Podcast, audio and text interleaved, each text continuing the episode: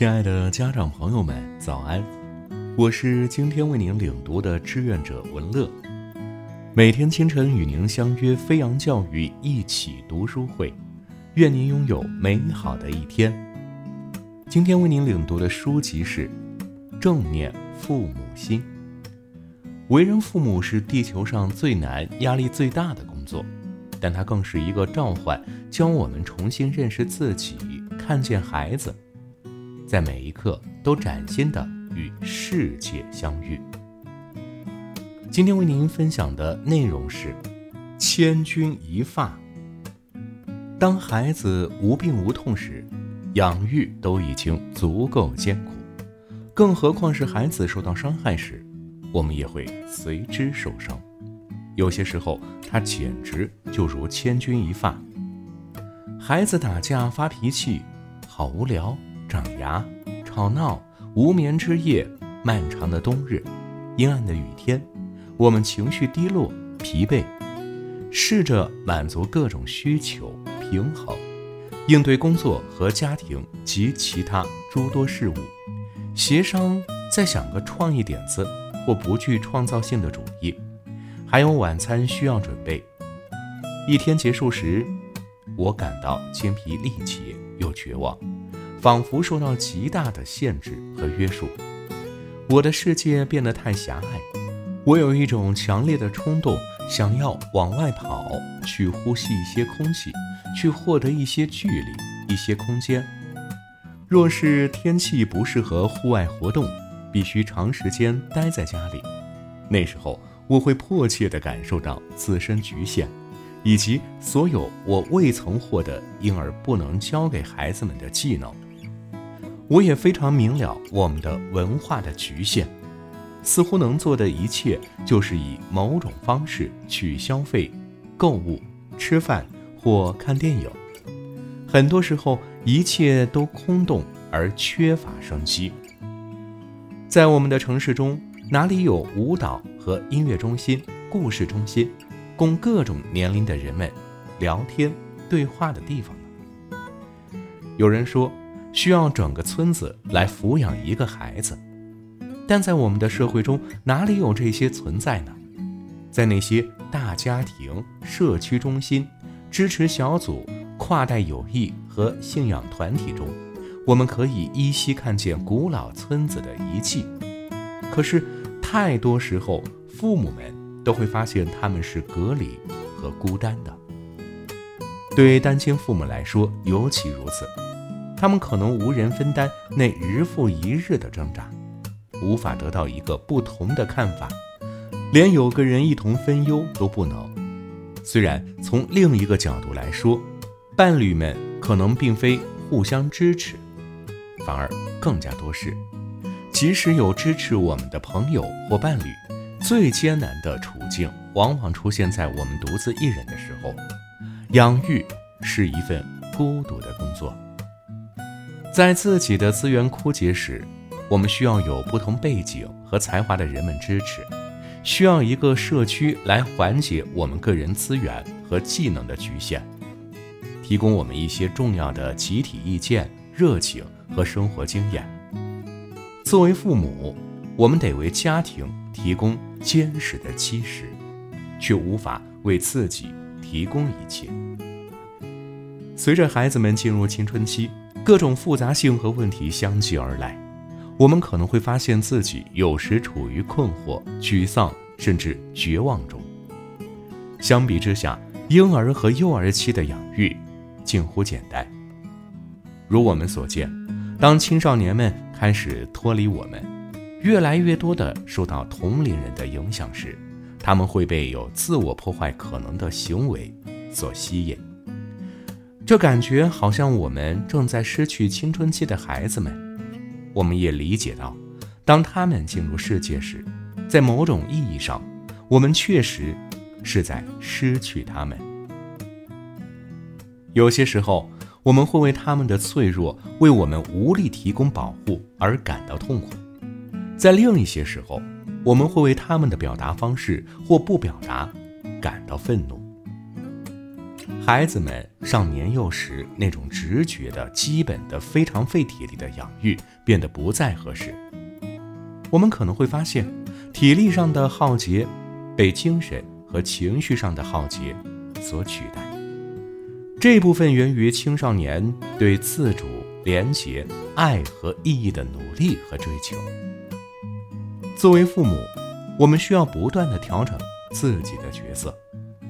他们以各种令人惊讶、出乎意料、有时令人难以忍受的方式成长、变化着，而我们也被召唤着去成长和变化。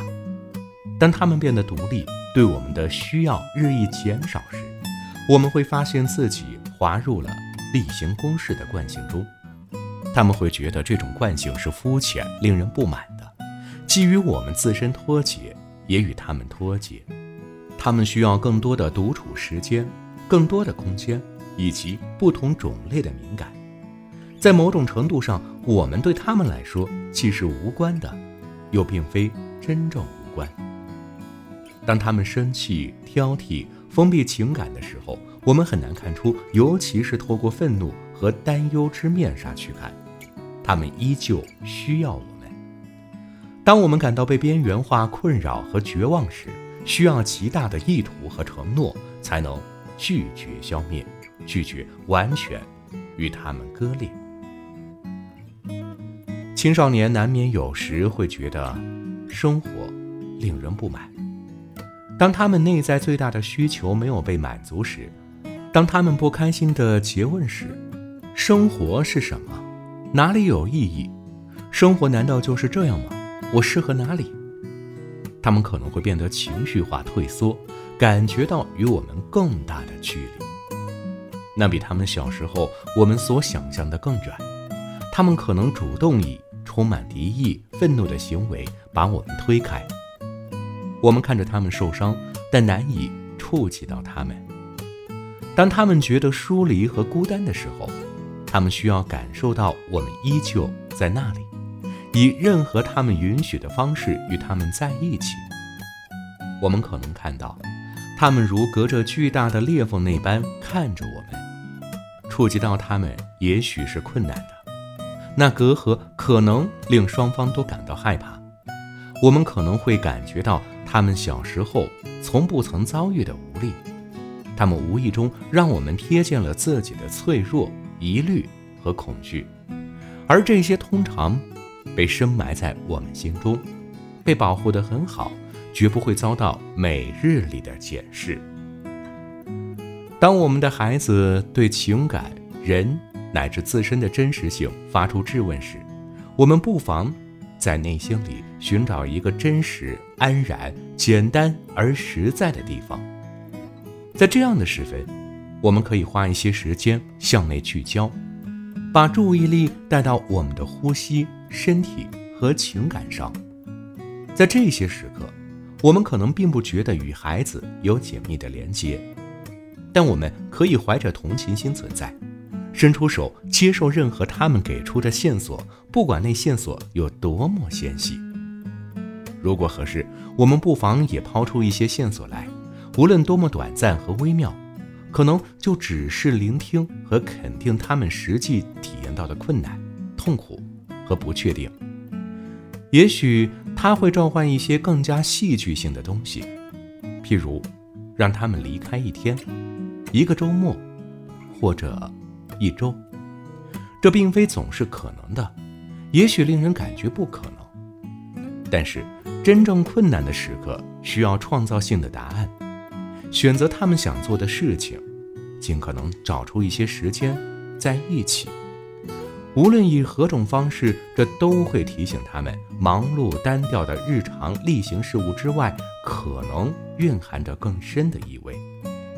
而有些时候，哪怕是因危机而起，跨出我们的日常生活，也可以有些作用。它能够帮助我们重建与他们的连接。有时候，当年纪较大的孩子觉得卡住、受限、生活不幸福时，我们可能要采取一些适当且必要的行动。当他们预感到他们可能会去做一些危险或自我破坏的行为时，尤其如此。他们需要知道我们担心他们，又在担心什么，需要我们跟他们一起解决问题，甚至为他们说话，帮助他们找到令生活更满意、更有意义的方法。